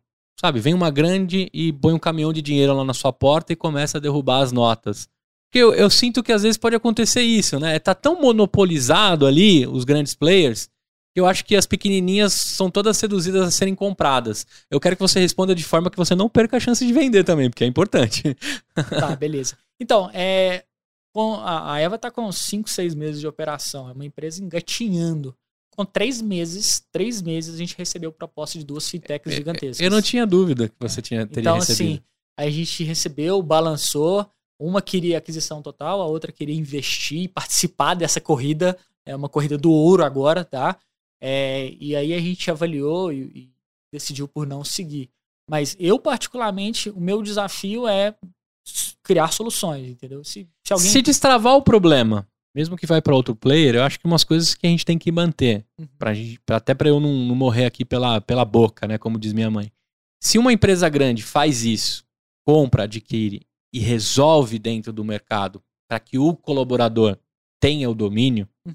agora se compra para voltar Mo- monopolizar é. a patifaria, como a gente fala lá no meu bairro, né? Para continuar a patifaria do que é o negócio e não possibilita outros empreendedores trabalharem, aí eu acho sacanagem demais, né? Eu tô te falando isso porque, cara, todos esses players estão por trás de- dos cinco maiores bancos, né? Todas as empresas que oferecem as bandeiras estão por trás de grandes bancos do Brasil que estão ali financiando aquilo, né? Agora eu acabei com toda a possibilidade de um banco me patrocinar, mas não tem problema. Mas eu tô, eu tô dizendo justamente o que acontece. Porque eu sempre vou torcer pro Conrado montar uma parada. Porque eu tô ligado que você já passou pelaquela cadeira, você já sentiu aquilo. Eu tenho certeza que a Eva tá construindo cada um dos trechinhos dentro do aplicativo e da possibilidade de usar um benefício como um cara que passou por isso. Não como uma empresa que tá há X anos já fazendo e tem um, né, um, um monte de vícios e coisas rolando. Que também são necessárias e destravaram uma outra parte desse mercado. Também eu acho que é importante a gente deixar os méritos, né? Uhum, Desde o cara que criou o Diners, né? Que ele queria fazer um cartão para as pessoas jantarem, uhum. até o cara que criou um cartão para as pessoas almoçarem. E por aí vai. Eu acho que tudo tem a sua vantagem e a desvantagem. Só que eu te perguntei isso porque, como você vem de, um, de uma software house, vocês são ágeis de, de construção, a parte tecnológica, que é o grande gap da maioria das empresas das fintechs, vocês já nascem praticamente resolvido. A sua energia maior agora é penetração de mercado, construção. Eu queria saber o momento que você está agora desses seis meses eh, de construção da Eva. Tá, então, a gente tem muito claro que tecnologia a gente domina e não é nenhum desafio. Até mesmo para a gente experimentar. É, nesses cinco, seis meses de operação, a gente tem experimentado novas funcionalidades é, de uma maneira muito ágil. Cara, um- em um mês a gente consegue ter a ideia, botar no papel, criar o layout, desenvolver e lançar. Esse é o, é o ritmo que a gente tem tido. Então, ne- nesses cinco meses de operação, a gente fez é, uma ideia que teve, ah, transferência entre colaborador. Pô, se eu sair para almoçar com você e você esquecer o seu cartão, como é que você faz para me pagar? Você vai me pagar em dinheiro, sendo que você pagou no seu. Então, eu posso, nós dois da mesma empresa, a gente pode, eu posso pagar você um, um valor VRVR. VR, VR. Então a gente lançou isso. É, depois a gente teve uma outra demanda que surgiu, reembolso. Pô, é, se eu tô trabalhando para uma empresa, eu comprei um mouse e quero fazer o reembolso, eu não tenho que mandar um e-mail pro RH, e-mail pro, pro financeiro, um aprova, o outro me paga, cai na minha conta bancária. Por que, que eu não faço isso pelo aplicativo da Eva? Tiro a foto, coloco o motivo, qual que é o segmento, a categoria que eu fiz essa compra, o RH aprova, o valor chega para mim no cartão da Eva. Então a gente lançou também a parte de reembolso, que por si só é uma empresa separada, que poderia ser uma empresa só de, disso. Que muda só o motivo da compra. Se era para uso seu ou se você estava num- numa exceção da empresa, por isso que vira reembolso. E aí, né? e, e aí ela tem que aprovar, tem essa tem dentro do painel os pedidos de reembolso, aprova e já chega o saldo. Então, a gente foi experimentando coisas do mercado, coisas que o mercado estava demandando pra gente e lança, ah, não deu certo, vamos tirar. Então, a gente tem um, um processo de criação de produto rápida. Agora, é, o grande desafio, e é o desafio da, é, de todos esses produtos que eu te listei nesse nosso bate-papo, é penetração no mercado, escalar, tracionar. Então, é, a gente não tem um, no nosso time um comercial forte. Tanto da Eva, quanto da Uzi, quanto é, uhum. A gente está estruturando um comercial, pegando pessoas é, é, chaves para estruturar, mas nenhum grande nome do mercado de um outro grande player que vai é, é escalar, de passar de zero a mil em, em, uma semana. A gente não tem isso. Então, todo, todo esse desafio de tracionar é, é o que a gente está enfrentando agora. É de, de, bater a barreira lá dos 10 mil cartões e, e acho que talvez é o, é o, desafio dos próximos meses. Agora, deixa eu te perguntar uma coisa assim que deve estar na cabeça de todo mundo que está ouvindo e se amarrando no nosso papo. Uma empresa nova, por mais que você tenha a história dos 5, 6 anos de use, tem as suas dificuldades. Primeiro, para conseguir a reunião. Às vezes é foda você conseguir reunião. Você não vai numa Sul América, numa uma grande companhia, usei a Sul América eu trabalhei lá, né? Mas você não vai lá negociar com o RH de cara, assim, né? Claro que o empreendedor dá seus pulos, as conexões, os imãs e consegue a reunião. Mas nessa reunião tem vários desdobramentos. Um deles é, cara, vocês são muito novos, né? Como é que eu vou transferir assim montante de grana, né? Não é uma decisão, a caneta pesa na hora de fazer a decisão da escolha. Como é que você está construindo essa relação? Quais tipos de empresas você está abordando agora para conseguir fazer mudar a mentalidade, para pegar grandes empresas também e, e transformar? Então, é, talvez é um grande desafio por se tratar de uma fintech, e uma fintech que você coloca o dinheiro e depois usa, o desafio é bem grande. E você não vai botar. Você tem uma folha de pagamento de 100 mil, 200 mil, você não vai botar na mão de qualquer um. Então tem essa. essa claro que há essa desconfiança. Eu, eu desenvolvi uma teoria que é a teoria da pizza, tá? Hum. É impossível você comer o meio da pizza sem passar pelas bordas. Você começa sempre pela borda. Então, é, a gente tem buscado empresas próximas, entendeu? Então, empresas que a gente tem afinidade comercial. Empresas pequenas, médias e grandes. Então, já até falei com o Martins, ó, oh, Martins, me coloca em contato com o pessoal lá do, do departamento Kumon. de compras do Kumon pra gente oferecer o nosso cartão. Afinal de contas, a gente já tem seis anos de, de, de credibilidade com eles. Então a gente tem aproximado primeiro das empresas grandes, que a gente tem algum tipo de contato, e aí uma vez que você tem, pô, uma vez que o Kumon, a própria gerência net, a gente colocou o cartão lá, a gerência net tem mais de 300 funcionários, então a gente já tem aquele é, caso de sucesso. Então, quando alguém fala, ah, quem usa vocês? Pô, a gerência net está usando, a empresa tal está usando. Então, você começa a fechar contratos por, por, por citar outras empresas que têm afinidade. Entendeu? Por proximidade, por, né? Isso proximidade. é legal para o empreendedor que está ouvindo, porque às vezes ele quer mirar de cara o pássaro grande. E é difícil. A gente sabe o quanto é difícil. É, né? Uma vez eu, eu, eu, vi o Gustavo Caetano falar num, num podcast que ele, ele sempre usava essa teoria de nas empresas grandes primeiro. Então ele sempre ia na referência do segmento. Talvez para ele, com o nome dele, com o know-how dele, é uhum. é muito mais fácil, mas eu prefiro ir nas pequenas. É, primeiro, as empresas pequenas são muito importantes porque você tem um contato muito próximo com elas. Então, é, é, dá um feedback sincero sobre o produto. A empresa grande, não, ela não gostou, ela para de usar. A empresa fica, ah, coloca isso. Então, as empresas pequenas são muito importantes para construção do produto, para validação, uhum. para direcionar o produto entendeu? Então, elas são importantes, elas dão um pouco de giro no caixa, um pouco de giro é, é, na estrutura, mas aí você tem que partir para as grandes, porque são elas que são referência para você fechar outras grandes. E aí sim eu, tô, eu tenho usado na, dessa, dessa proximidade comercial aí para poder é, fechar contrato com novas empresas. Legal. É, até você contando isso, é importante também o empreendedor saber que as grandes, né, se você começa sempre pelas grandes, você pode criar produto para elas. Aí você também perde, deturpa o que você está construindo. Porque sempre tem, cara, eu vou assinar, mas eu queria que você fizesse essa customização para nós.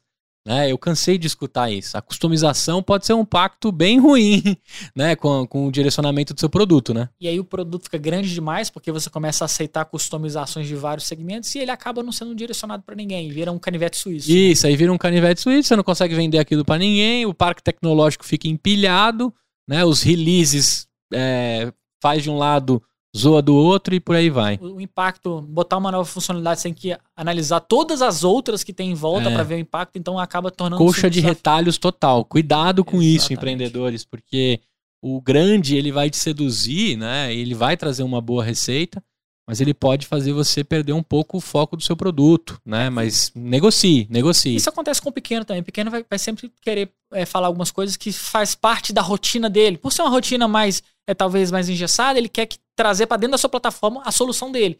Então a gente tem que ter critério, avaliar o que faz sentido não só para aquele, mas para um grupo de, de outros Isso, clientes, e escolhendo isso. o que priorizar. E a gente sempre procura priorizar algumas coisas e analisar o que, que a gente tem que tirar. O que, que tá ali que ninguém tá usando. É isso aí. Até mesmo para tornar o app enxuto e outras funcionalidades possam não impactar. Né? Porque uma vez que uma funcionalidade é pouco usada, ela pode. Ela exige uma manutenção. E se você não. Ah, não, essa aí ninguém usa, nem vamos dar manutenção. Tira. Porque ela pode não funcionar e alguém tentar usar e aí vai gerar frustração. E entendeu? queima o filme E do geral, né? filme geral, Cara, é legal você ter contado isso. Eu nunca, eu nunca parei pra analisar o que você tem que desistir do aplicativo. É muito importante. Porque geralmente, né, eu já me deparei, eu trabalhei muito tempo com programação, eu já desenvolvi todo tipo de coisa. O cara é tão apegado por uma funcionalidade que só ele gosta e o cara é o dono. Aí você fala assim, irmão, ninguém clica nesse botão. Meu amigo, ninguém usa isso. Essa expertise a gente desenvolveu mais na Software House, porque não Mas era o seu papel também, né? era o meu dizer. papel, porque é, é, primeiro que eu tenho que. é, é, quanto mais funcionalidades, maior o custo, o cliente não vai querer pagar por isso. E segundo, que a gente começou a perceber o quanto que os, os idealistas, os, os founders, eles estão tão apaixonados pelo negócio que acaba achando que mais funcionalidade vai agregar mais valor para o usuário, quando na realidade não. Mais funcionalidade assusta, pô, que monte de coisa. Para que esse monte de coisa se eu só vou pedir uma comida? É. Pra que esse monte de coisa se eu só vou pedir uma moça pra fazer a minha unha? Então, gente, é, é, ir no simples, até mesmo pra você ver o que, que tá dando errado. Se você tem tanta coisa no aplicativo, tantas funcionalidades, plano de assinatura, é, recorrência, você acaba falando assim, cara, peraí, o que, que tá dando errado aqui? E aí você não tem uma visão clara de qual direcionamento você vai dar pro produto. Perfeito, cara. É legal a gente tocar nesse assunto, porque você, é, o aplicativo da Eva tá enxuto ali, né? Ele tem as funcionalidades para eu, tra- eu trabalhar de um, de um benefício com outro, né? Então, eu queria entender o processo assim, ó. Minha empresa, Voz e Conteúdo, tem 35 colaboradores, quero contratar a Eva. Qual que é o processo? Então, hoje a gente tem um processo de onboard bem simples. É, entrando pelo site evacard.com.br, você pode preencher lá, que- quero, é, quero meu cartão, e aí você, ou o RH, pode é, fazer o cadastro básico da empresa, né, o CNPJ, o nome, o e-mail de quem é do RH, e vai chegar um e-mail nosso com o acesso à plataforma e também um dos nossos consultores do comercial vai entrar em contato para apresentar a solução de fato, para entender quais são os desafios que você tem e fazer o, a apresentação do, do sistema. Então, é um, é um onboard bem simples. A gente é, com, fez o cadastro hoje, no dia seguinte você já tem acesso, fazendo o cadastro dos seus colaboradores. Esse cadastro ele pode ser em lote, então você pode puxar de um outro sistema que você já utiliza e Uhum. subir a base para o nosso sistema, ou cadastro um a um, Um a um. e aí com 8 a 10 dias eles rece- é, recebe o cartão. Agora, deixa eu te perguntar. Eu, eu, a Voz e Conteúdo é muito recente também. A gente ainda não tem benefícios para os colaboradores, alguns são mês etc. Eu te- se eu destinar um montante da minha receita e falar isso aqui eu vou dar de benefício, eu preciso, é, dentro da lei, oficializar isso ou eu posso dizer assim, ó, X% desse dinheiro eu quero dar em benefício, contrato vocês e ponho? Eu já tô perguntando uma, uma pergunta real minha que aconteceria com um cara comercial seu. Tá, tem essa pergunta ela divide em algumas partes. Primeiro é ah, o incentivo fiscal, tá? Tá. Alimentação e refeição ele tem incentivo fiscal quando a empresa é de lucro real. Então, é 3% você pode é, descontar no, no imposto de renda da empresa. Isso aí é um benefício oferecido pelo governo através do PAT, tá? o Programa de Alimentação do Trabalhador. É, agora, a questão do benefício adicional ao Vale Refeição e Alimentação, auxílio home office, auxílio luz, internet, ou auxílio saúde, tem algumas empresas que oferecem Vale Cultura para você ingresso, comprar livro, ingresso de cinema e teatro. Então, é, tem uma porcentagem do valor do salário que pode ser oferecido. Tá? Eu, não, sei o valor exato, acho que varia um pouco com o segmento, Uhum. mas é, você pode oferecer alguns tipos de benefício, uma porcentagem proporcional ao salário. Perfeito. Muito bem, até legal saber disso, porque é, vem na minha cabeça de empreendedor, cara, vou negociar com a bandeira. Como que vai ser esse negócio? Eu sou muito pequenininho para uma bandeirona, Uhum. né? E eu precisava de um negócio mais prático. Aí no final, sabe o que a gente acaba falando? Cara, eu vou, vou te dar um X a mais aqui, você almoça com ele, Uhum. faz tal coisa, né? E, e não é uma prática legal, é legal você oficializar as coisas, né? É, e o interessante do Eva, agora já fazendo um jabá mesmo, Aham. você não paga nada para usar, entendeu? Você não tem é, custo mensal, assinatura, mensalidade. É, Eu, eu, colaborador, A empresa. a A empresa. empresa não paga nada. Nem o colaborador, nem a empresa. Vocês não pagam nada. Hum, Inclusive, tá na hora de você contratar aí. para sua empresa. Muito bem. É, então, onde que a gente de fato ganha dinheiro? É isso né? aí. É nas transações. A gente ganha um, um FII nas transações que são feitas no cartão. Então, assim, é, você pode solicitar aí para os seus colaboradores. A emissão do cartão é gratuita, a entrega é gratuita. Hoje, as únicas taxas que a gente tem é a emissão de segunda via, que a gente entende que faz sentido cobrar, uma vez que a primeira emissão já não foi cobrada. É saque em caixa 24 horas, que essa taxa a gente só repassa para a empresa do banco 24 horas. Perfeito. Então, você empreendedor aí, no estágio que você está, a grande maioria com as suas startups, 3, 4, 5 colaboradores, 10, 20, 100, não importa o tamanho, a Eva foi feita para essa galera. Exatamente. Independente do tamanho, a gente vai atender. A gente tem hoje empresas com 200, 300, 400 colaboradores e empresas com 10, 4 colaboradores que usam o nosso cartão e estão muito satisfeitos. Cara, eu queria entrar num bloco aqui que a gente valoriza demais a sala de derrotas. Né? Eu apelidei aqui de limão, até que alguém, algum sonhador ou alguma sonhadora aí me mande um nome melhor. Queria que você contasse um limão da vida aí, um azedo, que você guardou na sua salinha de derrotas e aprendeu com isso. Você tem algum para listar? As É. limonadas aqui a gente aprendeu, né? Até de aplicativo de, de mobilidade se tornar white label, né? É, tem, tem um limão que eu acho que eu não vou nem mencionar, que eu ainda tô assimilando ele ainda. Então, acho que é cedo para falar, até para não falar com, com ódio no coração. Mas acho que um, um limão que eu, que eu guardei na minha salinha de derrotas um pouco mais antigo é na hora de escolher o sócio. Isso é, é- é a, a empresa de mobilidade, o aplicativo White Label que a gente teve, a gente falou, pô, vamos lançar nosso próprio aplicativo de White Label. Nossa própria operação, a gente lançou uma operação em Vitória e, fiz, e uma, uma cooperativa chamou a gente para ser sócio dessa operação. E, e assim, é, foi, foi uma experiência fantástica. Sou amigo dos outros sócios até hoje, mas ficou aquele limão de, pô, tem que ter um fit de, com, com o sócio. Tem que estar alinhada a estratégia. E as nossas estratégias não estavam alinhadas, entendeu? Entendi. Então eu já cheguei a mencionar com eles mais de uma vez e até a gente encerrou essa operação e, e absorveu o prejuízo porque a estratégia não estava alinhada. Não, não basta só o produto, não basta Não só pode a cada um para um lado, oportunidade. né? Tem, a estratégia comercial tem que estar alinhada com a estratégia tecnológica. Eles eram comercial, eles cuidaram da operação, mas a gente era a parte tecnológica. E, e eu via que muitas coisas que eles estavam fazendo não ia de encontro com o que a gente estava propondo tecnologicamente. Então, eu guardei esse, esse limão aí de que quando você buscar um sócio, você tem que estar alinhado. Não só financeiramente, não só é, o produto que vocês querem lançar, mas também a estratégia de É curto, aí. médio e longo prazo. Talvez o de longo seja mais difícil quando o negócio está no papel, mas o de curto e médio prazo é, é- é fundamental. Então, guardei esse limão aí de, de escolhas de sócio. É, um abraço pro Fagner aí. Você sabe que eu tô falando você, mas o carinho existe até hoje e acho que Perfeito. Agora, me fala uma fonte, cara. Como é que eu me alimento e como é que eu me mantenho vivo e um pouco conrado também, né? Como é que eu bebo da sua fonte, cara? Me fala aí um podcast, um livro, qualquer coisa que você queira é, compartilhar comigo. Então, eu, eu sou fã de podcast, inclusive o Empreenda Cast tá no meu radar há bastante tempo. Que Quando, legal. quando me convidaram, eu falei, cara, que, que onde eu cheguei? Eu queria. Até, Porra, que a- legal. Até outro dia eu escutava, eu escutei recentemente, acho que foi do. Como é que cara do Bora Vender? O. Alfredo o Soares. Alfredo, acho que ele teve aqui, não teve? Teve o Gustavo Caetano. Pois é, então assim, é, o do Alfredo eu escutei recentemente, inclusive. É, então, Antes dele receber mais umas boladas aí, eu gravei com ele. Pois é. Então, o Empreenda Cash é uma fonte de conhecimento. Agora, eu consumo muito conteúdo de blog. Blog, eu jogo no Google a minha dúvida e vou assim, não tem um blog específico que eu entro todos os dias. Fórum é uma parada que desenvolvedor lê com respeito, né? Exatamente, eu dou muito valor pro conteúdo que tá escrito, escrito, entendeu? Porque, cara, querendo ou não, é, é, e aí você vai ficar bravo comigo, mas é, o podcast aqui, é, ele não é indexado ainda, né? Com Ainda, tanta é. com tanta precisão. Então, é, não vou pesquisar lá como lançar um aplicativo tipo Uber e vai ter um podcast sobre isso indexado, porque eu mencionei um trecho aqui. Aham.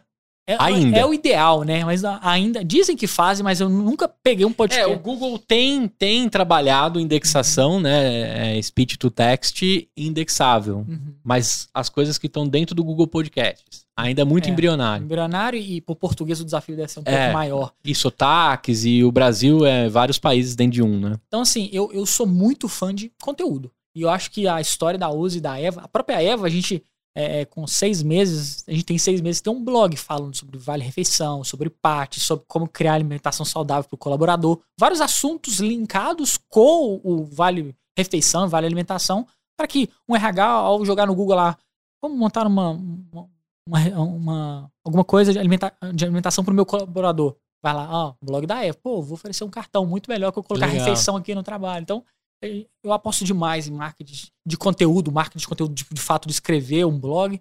E, e por isso eu, eu, eu, pesquiso muito no Google mesmo, e caminhando nos blogs que vão aparecendo. Muito bem. Cara, o que, que você achou de gravar o EmpreendaCast aí? Cara, sensacional. Até esqueci aqui, eu tava meio nervoso e tal. Falei, não, vamos. Passou rápido o nervosismo. Passa rápido e, e a gente sente super à vontade de contar um pouco sobre o que a gente já viveu. A gente viveu aquilo, é muito fácil falar sobre isso. É isso aí. Aqui a gente se amarra nas histórias empreendedoras. A gente quer construir esse projeto para oferecer para as pessoas uma alternativa diante do país que a gente vive, né? Pela mão dos políticos já sabe que não vai rolar, tem que ser pela mão dos empreendedores, das empreendedoras que vão construir um país melhor. Então eu acredito demais, isso aqui eu faço com todo carinho, todos os patrocinadores e todo mundo que fornece receita para esse projeto, eu reinvisto completamente, né? Então eu estou muito feliz de ter gravado contigo, quase que eu te perdi, né? Diante de um momento tão, tão ímpar que vai rolar aqui hoje, mas eu sei tão que você veio de longe, tão, tão importante. importante. Você veio de longe, eu falei, cara, eu vou dar um jeito, vou me desdobrar. Tem uma galera fazendo outras coisas aqui, eu vim gravar, me desliguei completamente porque eu entrei na sua história e fiquei muito feliz em retratar. Eu queria vi visitar Ouro Preto e o escritório de vocês. Seja muito bem No Empreenda Visita. Para isso, você precisa me convencer. O que, que eu tenho que ir fazer lá em Ouro Preto? Eu tenho que conhecer. Pode ser comida, bebida, qual é a dica de Ouro Preto? Você que está uma década lá já vivendo. Tá, Ouro Preto é muito famosa, assim, eu falo que Ouro Preto no Brasil ele é muito pouco valorizado, tá? As pessoas não vão para Ouro Preto, mas você entra, você anda no centro de Ouro Preto, você vê chinês, japonês, holandês, coreano. Então, assim, o, o mundo tem muito mais é, é, interesse, interesse em Ouro Preto que o próprio brasileiro. Então, tem uma cultura lá muito, uma história muito importante. Ouro Preto sempre foi conhecida por museus, igrejas, a história do Aleijadinho. Então, tem, tem esse segmento cultural muito forte. Agora, gastronomia sempre me pegou, entendeu? Ah, então, é. assim, tem muitos restaurantes reconhecidos, uma gastronomia muito fina, muito, é, é, muito apurada, e, e, isso eu valorizo demais.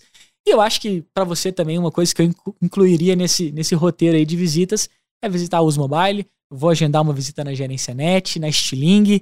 E tá para sair aí um parque tecnológico. A prefeitura entrar em contato comigo que eles estão para aprovar um parque tecnológico que lá. legal! Para incubar a ideia, para acelerar é, startups e, claro, é, proporcionar ainda um, um, ecossistema maior de tecnologia e inovação. Tomara que isso aconteça logo para a gente ir lá cortar essa faixa né, e divulgar isso para tudo que é lugar.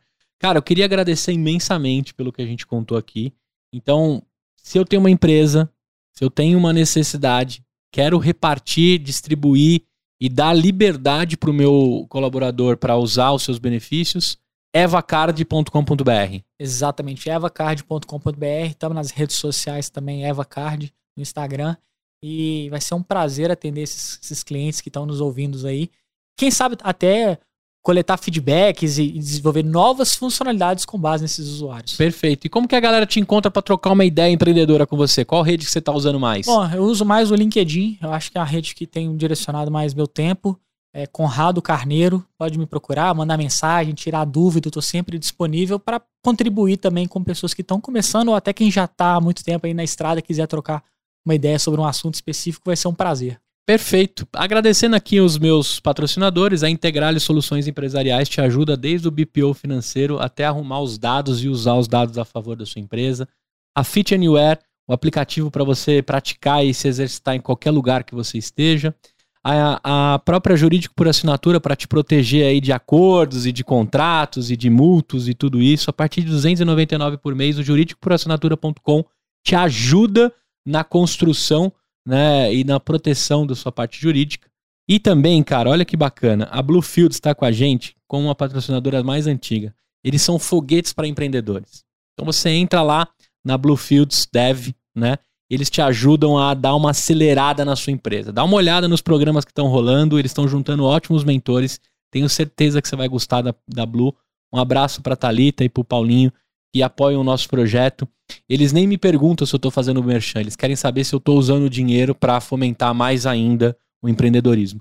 E por último, Conrado, que eu vou te beneficiar com uma, uma licença premium, é o idolink.bill. Os caras estão lá no Vale do Silício, os brasileiros, montaram um tipo Linktree, mas muito melhor. Bacana, né? legal. Para acesso a todas as redes, newsletter dentro do mini site. Uhum. Você consegue vender por dentro do mini site. E eles estão dando uma força para esses empreendedores iniciantes. Então, Legal. aqui no link, né, você consegue do, da descrição do episódio é, acessar lá pela, pela minha, pelo meu link de afiliado e ter um site só seu. Agora na nova, no novo release você vai conseguir colocar o seu domínio. Então aí do link.bio barra empreendacast você consegue ver todas as minhas redes, inclusive entrar no grupo de empreendedores e sonhadores. Essa é a galera que mantém isso aqui de pé. É uma galera de responsa, né? Pô, só gente massa e mais variados segmentos, né? Muito bem. E naquele, naquela câmera ali pode dar tchau pra galera. Falou, moçada. Valeu demais. E a gente se vê. Com certeza eu vou lá visitar todo, todo o circuito de Ouro Preto. Vou retratar pra vocês.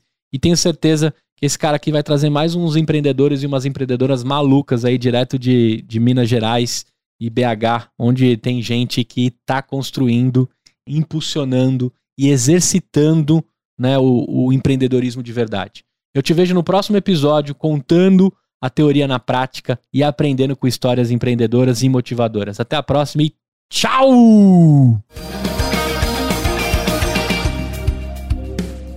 Fala empreendedores do EmpreendaCast, tudo tranquilo?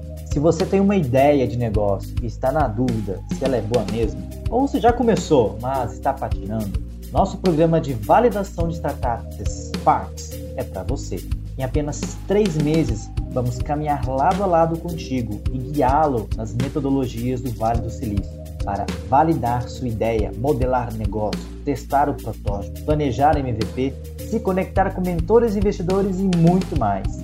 Chega de perder tempo e dinheiro à toa, hein? Vem com a gente. Estamos com as inscrições abertas. Acesse www.bluefieldsdev.com e saiba mais. Ou simplesmente procure por aceleradora Bluefields nos mecanismos de busca. Até mais!